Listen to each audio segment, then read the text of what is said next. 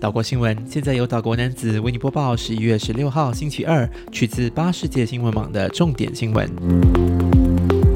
本地消息：私照车业者 Grab 的应用程序今早发生故障，导致公司在本地、马来西亚、印度尼西亚、菲律宾和泰国的用户无法使用应用程序，部分服务受影响。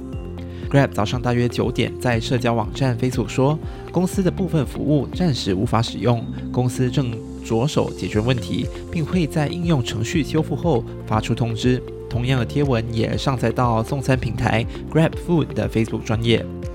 不少受影响的用户今早八点左右就开始在 Grab 的 Facebook 专业留言，使他们无法使用应用程序搜索地点和电召车辆。一些网民也说，有私照车司机无法使用应用程序接单，也有人说送餐员专门使用的应用程序毫无反应，导致他们失业。除了本地用户，来自马来西亚、曼谷、印尼和菲律宾的用户也在社交网站推特发表类似推文。新加坡和韩国的疫苗接种者旅游通道计划开通后，新航首趟航班今早八点零五分从本地起飞，三个旅行团旅客浩浩荡荡出发，展开两年来的首次出国之旅。按照疫苗接种者旅游通道计划的安排，旅客全程必须进行至少四次的冠病检测，当中包括出发前的七十二小时内到卫生部认可的诊所进行聚合美链式反应检测。旅客办理完登机手续，将拿到一张蓝卡，方便仁川国际机场的职员辨认通过旅游通道入境韩国的旅客。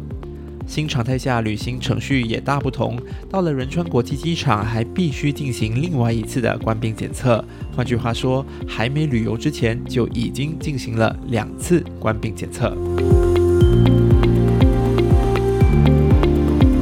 国际消息。备受关注的中美两国领导人视讯峰会今早展开，这是拜登出任美国总统后，两位领袖首次以视讯方式进行会晤。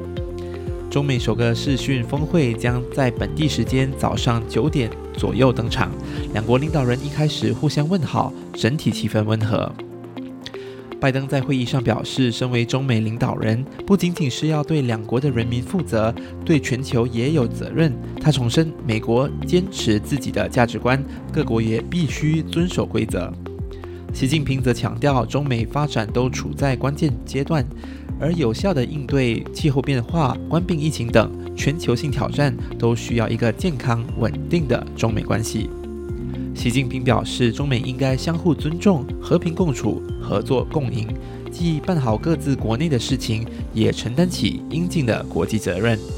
白宫早前表示，峰会预计将持续数小时，双方将就气候、贸易和台湾等议题进行讨论。分析师认为，这场峰会难以使中美关系的困局有所突破，双方也不期待这次会谈能取得具体成果或发表联合声明。但两位最高领导人直接接触，或许能稳定两国关系。